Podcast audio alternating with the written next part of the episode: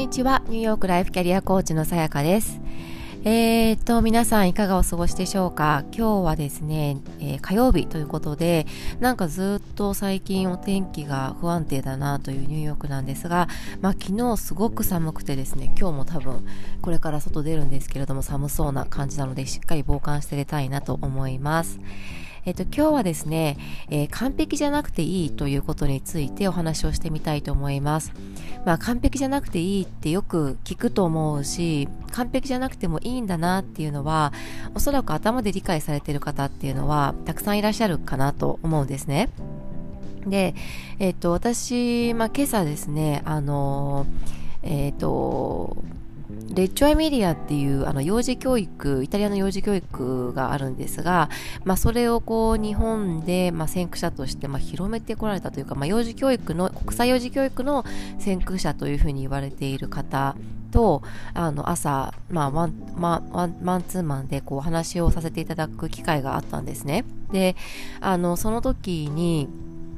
彼女と話していて、あの、思ったたのが、まあ、私が今その子育てという意味での抱えているフラストレーションの一番もしかしたら大きいのは、私自身が自分が完璧じゃない母親だということに対してのフラストレーションなんだなというふうに思ったんですね。で、私これだけ自分でコーチングについてま発信していて、人に対しても、あの、完璧主義なところだったりとか、なんだろうな、ちゃんと、ちゃんとしなきゃいけないっていうことはもっとこう、あの外していいんですよっていうことを言っているにもかかわらずどうしても自分のこととなるとあの また違ったマインドセットになってしまうっていうかまあ思考パターンですよね。要はに陥ってしまうなと思っています。でこれは私はまあ本当に強い思考パターンとして持っているなと思うんですけれども、まあ、特にその娘のことに対して反応してしまうのはまああの今日お話しして改めてそうだなと思ったのが私はまあその7年間シングルマザーでしたと。やっぱその時に、あの、たくさんたくさん、あの、もっとこういうことを、私がシングルマザーじゃなかったらもっとこういうことをしてあげられたのにって思うことがたくさんあったんですね。なので私の中で多分、その7年間の中での、なんかこう、うん、影響っていうことがちょっと怖いというか、どんな形で将来出てくるのかっていうのが、怖い部分があるんですね。で、これって多分、シングルマザーじゃなくたって、あの、誰もその自分の子育てに100点満点つけられる親なんてなかなかいないんじゃないかなと思うので、あのみんなそうなのかなと思うんですけれども、まあでも私は分かりやすい形でそういう影響が出やすいような状況にあったので、まあそれに対してのちょっと心配を多分が常にありますと。で、そんな中、あの、娘が今まあまだちょっとこう、あの、大変な状況になっていて、えっ、ー、と、多分それを見ることで、私自身があ自分はダメな母親だと私が上手に育ててこれああの来なかった来てあげられなかったっていう感覚を多分どっかで持っているからすごく反応してしまったりあのするのかなっていうふうにあの思ったんですね。でこれってすごくうーんまあ悪循環になりうるわけですよ。で、えっ、ー、と、事実かどうかもわからないことに対して勝手に自分でネガティブジャッジをして、でそれに対してフラストレーションを感じて、えっ、ー、と、なんだろう、ストレスを溜めてしまっている。うん。で、これって、えっと、負のスパイラルですよね。だから、あの、何が大切かってやっぱりこう自分に優しくしてあげることだったり自分を受け止めてあげること受け入れてあげること許してあげることっていうのがあのすごく大事だなというふうにあの感じました。なので、えっと、なかなかね、これ、あのー意識していても、本当の意味で多分それを実施するって意外と難しいんだなと思うんですよね。どうしてもこう、そこに目の前に何か問題があって、それにこうフォーカスをしてどうしたら解決できるだろうっていうことを人間って考えると思うんですけど、それをやっちゃうと、なんかこう悪いものを修正しようっていう方向に走ってしまう。で、まさに今の私がそれだったなって、あの今日お話ししていて、ふっと、もうはっと本当に気づいて、あ、なんか、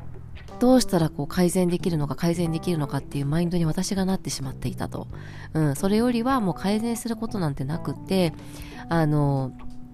今、今起きていることって仕方のないことであり、自然なことのことなんだから、まずそれを受け入れて、もっとリラックスして、えっ、ー、と、子供たちのことを信じて、えー、か、どしっと構えているで必要なヘルプをしてあげる、サポートをしてあげるっていうところが大事なんだなと改めて思いました。なんか私の中では、今までその、シングルマザーだったから、その負担をかけて、ただでさえ負担をかけているから、これ以上負担をかけてはいけないと思って、あんまり娘に、こう、もちろん勉強しない際も言ってこなかったし、えっ、ー、と、習い事をしたくないと言ったらすぐにやめさせていたし、あんまりこう我慢をさせなかったんですよね。だからなんとなく私にとっては今は、それは、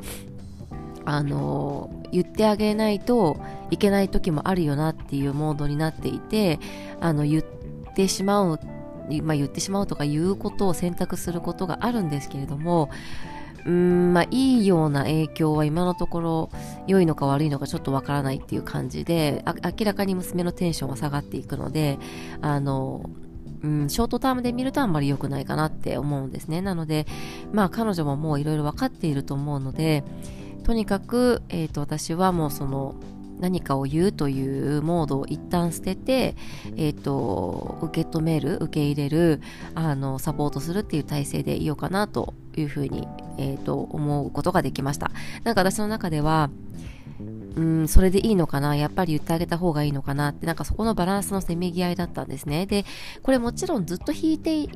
おけばいいっていうわけでもないと思っていて、あの、押したり弾いたりのバランスを見ながらだとは思うんですけれども、少なくとも今私から見る見ると多分押すことはもうそんなにしなくてもいい、もしくはするとしてもすごくマイルドな感じで、えっ、ー、と、するのがいいのかなと思うので、なんかそのスタンスがはっきりできたことは私にとってすごい大きかったなと思っております。はい、ちょっと私のあのシェアになったんですけれども、皆さんはこんな感じで、よくよく考えてみると、なんかこう自分を責めてしまっていたり、自分が完璧じゃない自分にこうストレスを感じて、なんかこうイライラしてしまったりっていうことってありませんかね？あの、ぜひぜひ、あの、これ、本当になんかこう渦中にいるとなかなか自分で気づけないんですけど人と話してるとふっとこう気づいたりするんですよねだからあそうだなと思ってあのぜひですねあの完璧じゃない自分に対して苛立ちを感じていたら完璧な人なんてそもそもいないんだしあのこの状況で、えー、そういう風になっちゃうのはしょうがないよねっていう風にぜひあのご自身を許してあげていただけるといいかなと思います。今日も最後まで聞いてくださってありがとうございました。えー、素敵な1週間をお過ごしください。